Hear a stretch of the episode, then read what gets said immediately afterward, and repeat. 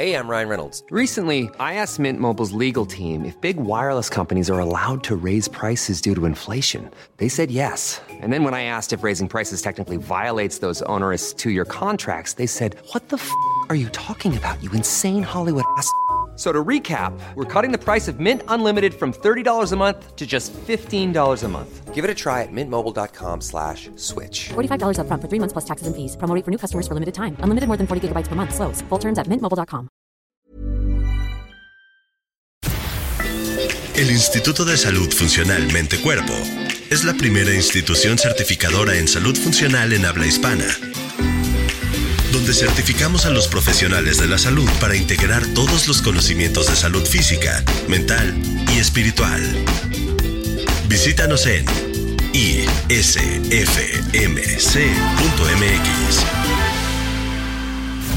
Especialista en medicina antiedad y medicina mente-cuerpo. Reconocida nutrióloga funcional, conferencista y escritora a nivel mundial. Ella es Natalie Marcus. Este es su podcast y en cada episodio aprenderemos a resetear, reparar y regenerar. Aquí comienza las tres R's de Natalie Marcos.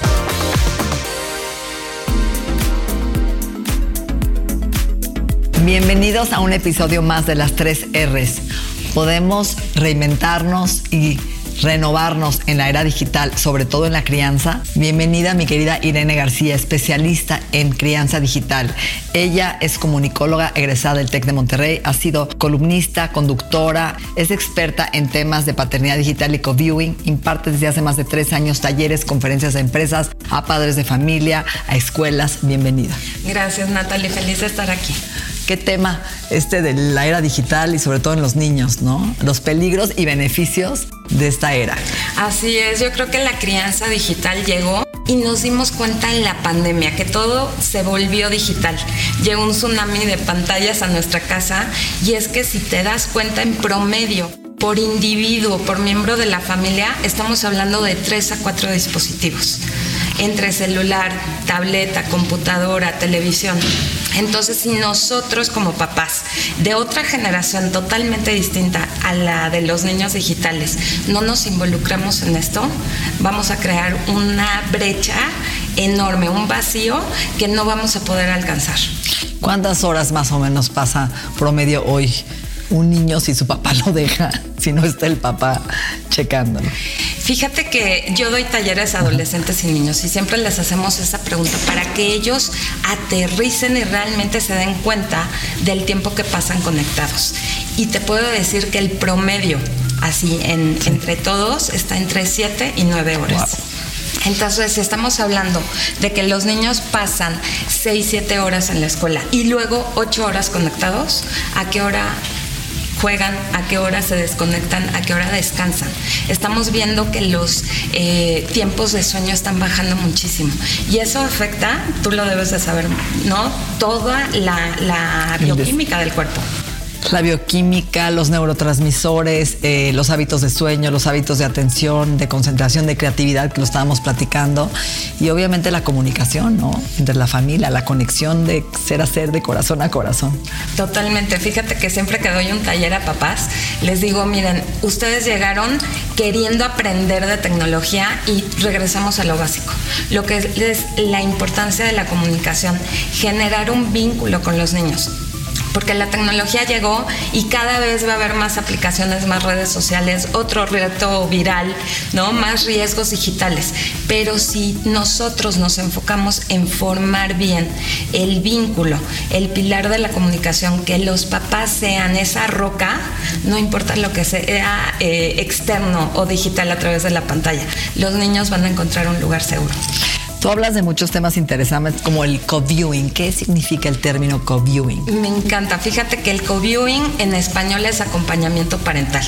Y es compartir con tus hijos un espacio viendo un mismo contenido. No importa si es película, serie, videojuego, una aplicación, un TikTok. El chiste es que tú estés al lado de tu hijo y tú seas el filtro entre lo que está consumiendo tu hijo en pantalla y lo que él está captando. Preguntarle, hacer preguntas, oye, ¿qué opinas de esta serie? ¿Qué, ¿Qué, es el mensaje? ¿Cuál es tu personaje favorito? ¿Por qué? ¿Qué harías en esta situación?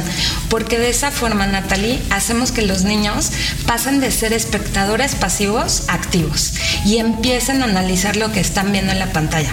Y no importa si es un youtuber. Un youtuber, si tú estás al lado, te ayuda a educar a tus hijos. Porque tú dices, oye, esa broma, ¿te gustaría que te la hicieran a ti? Y en ese momento los niños van a empezar a analizar lo que están viendo en la pantalla y dirían, no, ¿tú le harías esa broma a tu abuelita? No. Y cuando se vuelvan a conectar y vean una broma en TikTok, en, en YouTube o demás, se van a acordar de ti, se van a acordar de esa pregunta. Entonces eso es lo que hace el Cobium, desarrollar el sentido crítico de los niños a través de tu experiencia, porque los niños saben manejar mejor los dispositivos que tú y que yo. Entonces no les podemos ayudar en eso, pero sí podemos ayudarles con nuestra experiencia, el aterrizar todos los mensajes de todo lo que ven en la pantalla, porque como es uno tras otro, sin tiempo de reflexión, los niños se quedan con un montón de información que no analizan, no digieren. Entonces es lo que necesitamos hacer como papás. A ver, los peligros y beneficios de la era digital. Híjole, hay muchísimos peligros. O sea, yo siempre digo que no hay que satanizar. El, el, dispositivo, las aplicaciones, las redes sociales son una gran herramienta si las usas correctamente. O sea, si lo, lo, utilizas para mostrar lo que haces, toda la información que tú compartes en redes sociales, ayuda a muchas personas. Y eso es lo que tenemos que enseñarles a nuestros hijos, que ellos pueden usar la, las redes sociales para conectar, para aprender más sobre sus intereses, no para molestar, no para mandar fotos incorrectas o buscar contenido no adecuado, ¿no? Estamos hablando del sexting, del ciberbullying, del grooming, que son esos peligros que, híjole, quisiéramos que, que encerraran a nuestros hijos en una burbuja, pero no. Así como nos enseñaron de chiquitos a cruzar la calle y voltear a los dos lados, a no hablar con extraños, es lo mismo que tenemos que hacer los papás, pero en el mundo digital. ¿Qué es el grooming? El grooming es eh, un riesgo digital. Son adultos que se hacen pasar por menores de edad para conectar y crear una relación de confianza con personas en línea, generalmente menores de edad. Aunque haya adolescentes, hay mujeres y hombres jóvenes que también caen en este riesgo a través de aplicaciones como mensajería de WhatsApp, de Instagram, Facebook, en videojuegos. Los niños se conectan y entonces empiezan a, a, conocer a personas en línea. Desgraciadamente, aunque lleves tres meses jugando con la misma persona en línea, nunca vas a saber quién está detrás de la pantalla. Entonces necesitamos enseñarles a nuestros hijos a no dar datos personales. ¿Cuáles son los datos personales? ¿Dónde vives? ¿Dónde vas a la escuela? ¿Cuál es tu correo electrónico? Y muchas veces estas personas que hacen grooming saben exactamente qué gancho lanzar, ¿no? Tienen un anzuelo súper, eh, pues muy targeteado para conseguir esos datos que los niños, pues en esta inocencia de estoy jugando con un amigo, aunque sea virtual, pues van saliendo, ¿no? Van comunicándose desde cuál es su jugador favorito y entonces por temas tan triviales van generando esta relación de confianza hasta que se llega a, bueno, que les manden fotografías que luego se usan para, pues ya no se dice pornografía infantil, pero es material de abuso sexual infantil, no. el MASI. Entonces, eso es lo que tenemos que evitar en nuestros hijos, que tengan esta, eh, estos focos rojos muy presentes. ¿Cuáles son esas preguntas que ellos deben de decir, mmm, no me gusta? ¿No? Desde, ¿estás solo? ¿Quién está en tu casa? Eh, tus papás están juntos, todas esas donde los, eh, los groomers, ¿no? estos delincuentes, empiezan a identificar si es una persona vulnerable. Entonces, ¿qué es lo que hacen? Pues empiezan a alejarlos digitalmente de esas personas, ¿no? Empiezan a crear esta relación, se abren, entonces empiezan a decir que ellos también están pasando por eso, que se sienten solo y así empieza esta relación, ¿no? Que puede durar desde una semana hasta años. ¿No? Para conseguir el objetivo. Hay muchos casos de niñas que, que, aceptan verse con desconocidos. Tenemos el caso hace unos meses de que se fue una chavita en camión a Nuevo León, o sea, vino la persona. Entonces, eh, ¿qué es lo que está sucediendo? Que los niños se sienten solos. ¿Por qué? Porque los papás también estamos distraídos. Y a raíz de la pandemia esto se agudizó muchísimo con la pérdida de trabajos, pérdida de vidas, eh, situaciones complicadas, violencia dentro de la misma casa. Entonces, ¿qué es lo que hacen los niños? Buscan en línea lo que no hay en, en, el hogar. Entonces, por eso siempre hablo del vínculo. Un niño que se ve observado, escuchado, respetado, amado y contenido, no va a buscar en línea allá afuera lo que tiene en casa. El Instituto de Salud Funcional Mente Cuerpo es la primera institución certificadora en salud funcional en habla hispana donde certificamos a los profesionales de la salud para integrar todos los conocimientos de salud física, mental y espiritual. Visítanos en isfmc.mx.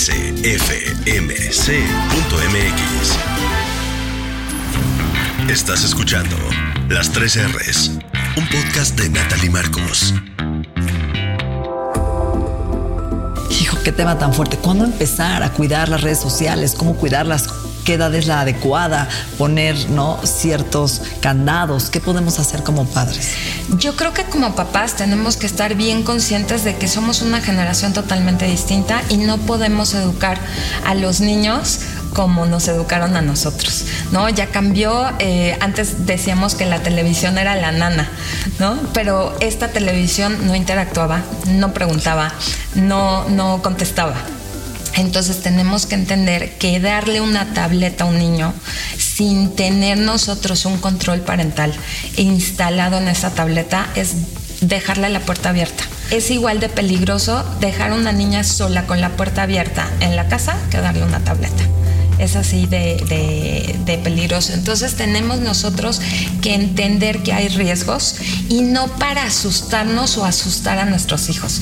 Yo creo que no se puede educar desde el miedo sino desde la información. Entonces empezar nosotros a entender todo este mundo digital.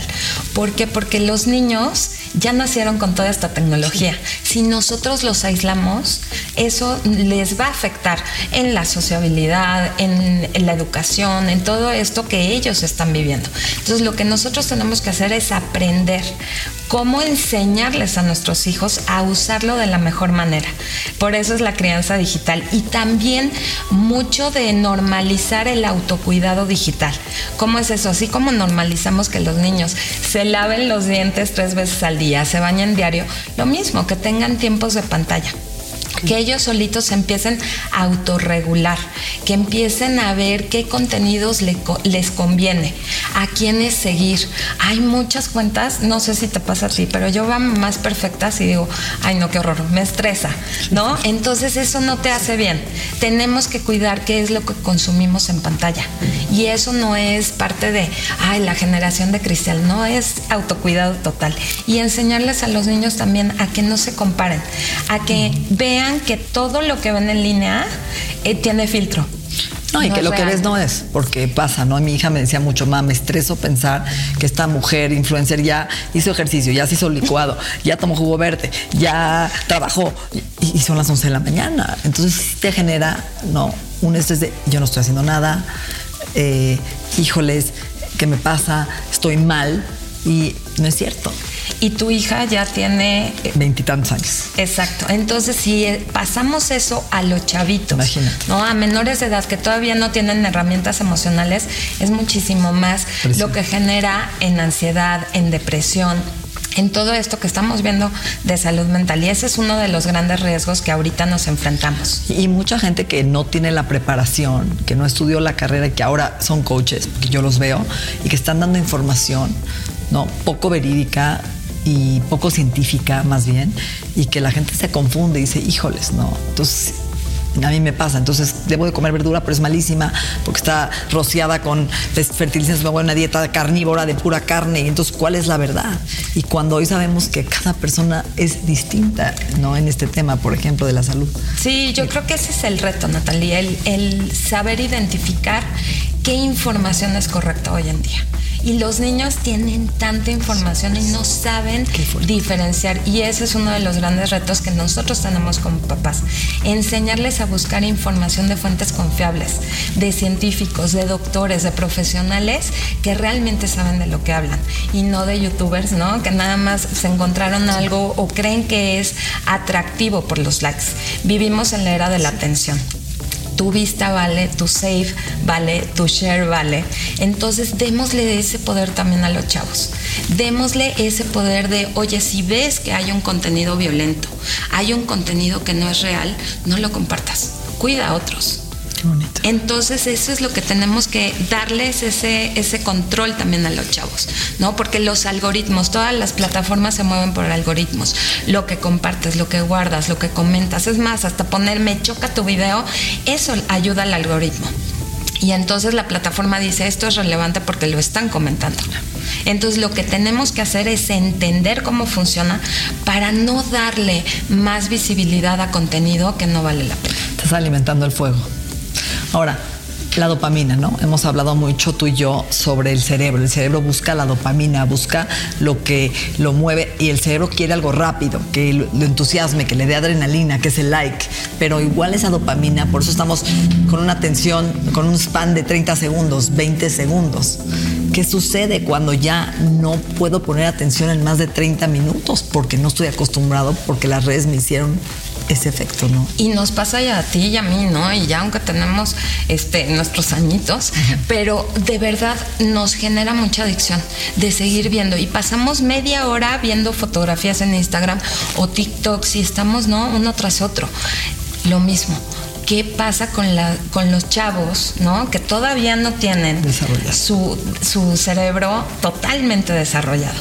Entonces lo que genera es esta falta de concentración, cero tolerancia a la frustración, ¿no? Están buscando y es como si te comieras, ¿no? Un chocolate y no paras y no paras y no paras. Va a tener consecuencias. Entonces es lo mismo que pasa con esta generación TikTok, ¿no? Porque están recibiendo tanto estímulo, pero no tienen un tiempo de reflexión. Entonces está afectando tanto su creatividad como la imaginación, como esta parte de quedarte quieto, ¿no? Sin tener nada. O sea, ahorita ves a todos los chavos que no pueden estar sin revisar el teléfono. Y sucede también en la noche. Hay un estudio donde te dice que muchos de los adolescentes y adultos también, o sea, no, me, me, me eh, sumo. Este, te levantas en la noche del baño y revisas el celular. ¿Quién me llamó? ¿Quién me dio like? ¿Quién me mandó mensaje?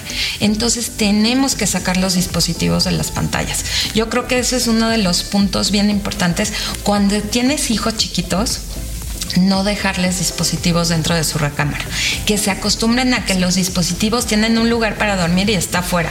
¿Por qué? Porque evitamos esa tentación de conectarnos, de, estar viendo, porque es normal, ¿no? Siempre estamos y, ay, me dio like, pero entonces la luz azul de la pantalla ya nos, nos bloquea y entonces por eso estamos durmiendo menos y amanecemos enojados, tristes, estresados, porque no estamos descansando. Sí, hay muchísimos estudios hoy nuevos sobre los efectos secundarios de las pantallas a nivel visual, a nivel de la retina, a nivel del desarrollo de los niños, a nivel cerebral, que no estamos midiendo el efecto a largo plazo, además, no sabemos. Sí, totalmente. Hay un término que se llama bumping, ¿no? Que es textear, ¿no? Mandar mensajes a altas horas de la noche. Tal cual, te chupa la energía como vampiro. Entonces es, es algo que nosotros podemos tener control, es algo que nosotros podemos estar equilibrando, pero desde la conciencia y desde estar muy eh, claros en que tenemos que cuidar nuestra salud física, mental y emocional, ya que vivimos con todas estas eh, pantallas y, y medios digitales. Es que se volvió como un alimento rápido al ego, ¿no? Entonces el ego quiere más y más y más y no puedes dejarlo. Y eso eh, eh, en una parte puede dañar tu seguridad emocional, porque si hoy dependes de eso y alguien te pone un comentario, ¿no? O un grupo de hater, ¿a dónde te lleva? Porque siempre van a haber comentarios negativos y positivos en la vida. Pues que los estás viendo y cómo los interpretas y cómo te afecta, cómo te enganchas. Es peligrosísimo. Sí, tenemos que hablar mucho con los chavos. Yo siento que decirles que no todo lo que ven en internet es real, que no todas las personas viven una vida de fantasía. Aterrizarlos y decirles, oye, aquí estoy. Y cualquier cosa que te pase, ¿no? want también me puedes decir, no eh, hablarles desde el miedo.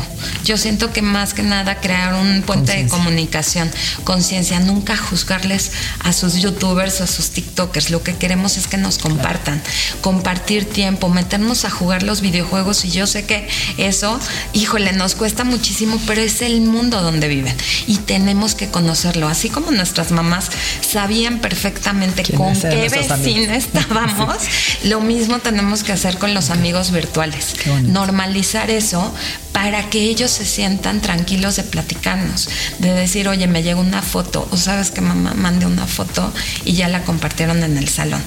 Entonces, en lugar de revictimizar, ponernos en, en, la situación de que es normal. Hoy en día eso puede suceder y te puede pasar a ti, me puede pasar a mí. Ahorita ya la inteligencia artificial, aunque tu hija no haya mandado una foto, un compañero puede quitarla con este puede quitarle la ropa con inteligencia artificial y compartirla. Entonces estamos hablando de crear niños responsables, que sepan utilizar las herramientas que tienen no para dañar a otros. Entonces esa es parte del civismo digital que también es otro gran tema. Wow, me encanta, me encanta porque finalmente todo se reduce a eso, a tener una comunicación tan abierta con tu hijo. Y dijiste algo muy, importante, si yo satanizo a su influencer o a su youtuber, lo va a esconder y no te va a decir la verdad. Y tú lo que quieres es romper esa barrera para que se sienta acompañado y guiado a que sepa decirte cuando se siente en peligro, cuando se siente inseguro o que le está afectando, ¿no? Y yo creo que algo que siempre le digo es, si tú sigues a alguien que te genera ansiedad, deja de seguirlo. Yo creo que es una clave muy, muy fácil.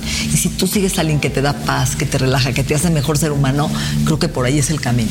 Totalmente, y siempre, ¿no? Tanto en la vida real como en la vida digital.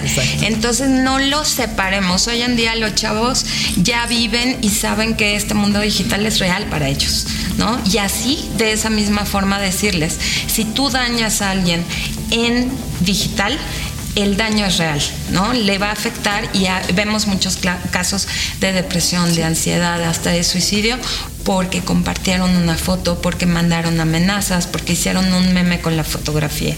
Entonces tenemos que ponerlos a, que sean conscientes de que a ellos no les gustaría que su foto fuera un meme, que no les gustaría recibir un mensaje violento o agresivo.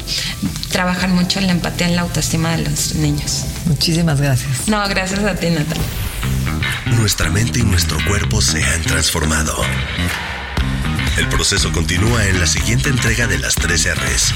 Agradecemos la confianza de Health Addiction, el Instituto en Salud Funcional Mente Cuerpo y Bienestar. Las 3 R's, un podcast de Natalie Marcos.